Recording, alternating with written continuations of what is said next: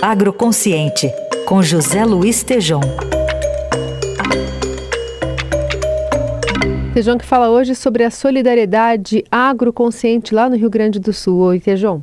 Bom dia, Carol. Bom dia, ouvintes. Rio Grande do Sul, outro sofrimento climático. Neste agroconsciente, queremos enviar nossa solidariedade ao povo gaúcho. As adversidades climáticas têm trazido sofrimento e consequências nas safras do Rio Grande do Sul. Tivemos dois anos de estiagem, de seca e agora, nesta semana, ciclones com enchentes e além de efeitos no agronegócio do Rio Grande, com mortes e dores, sofrimentos humanos. A principal ação neste instante é apoiar as vidas humanas e realizar uma operação de ajuda de todo o país com o Rio Grande. A semana passada estivemos na Expo Inter, a exposição internacional em Esteio, lá no Rio Grande do Sul, e vimos uma extraordinária capacidade resiliente do povo gaúcho, com recorde de negócios na feira e recorde de visitação. Abordamos aqui no Agro Consciente a voz das cooperativas, lá do Rio Grande do Sul, com a meta de dobrar de tamanho até 2027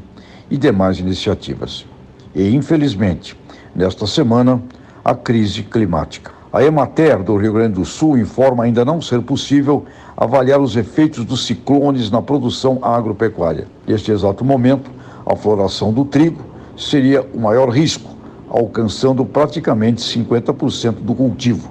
A pecuária também sofreu com os animais perante o fenômeno climático. Saberemos a dimensão dos dramas no Rio Grande do Sul após socorrer as pessoas e a reconstrução dos prejuízos. Em Santa Catarina, também ocorreram rajadas de vento superiores a 100 km por hora.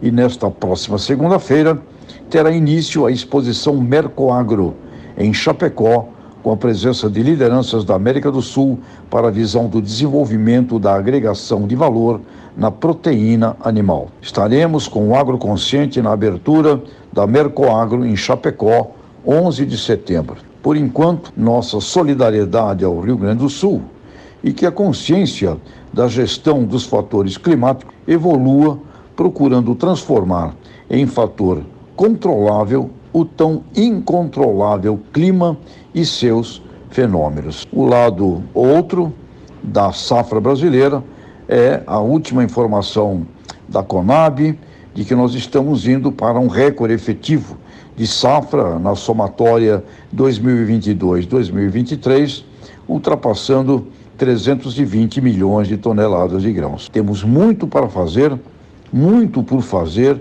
e, sem dúvida alguma, a consciência de todos esses fatores incontroláveis, como é o próprio clima e as condições climáticas, tem que fazer parte de uma gestão integrada e de um processo de planejamento estratégico brasileiro para a segurança do país e, obviamente, para diminuirmos a chance do sofrimento das pessoas perante esses fatores. Até a próxima!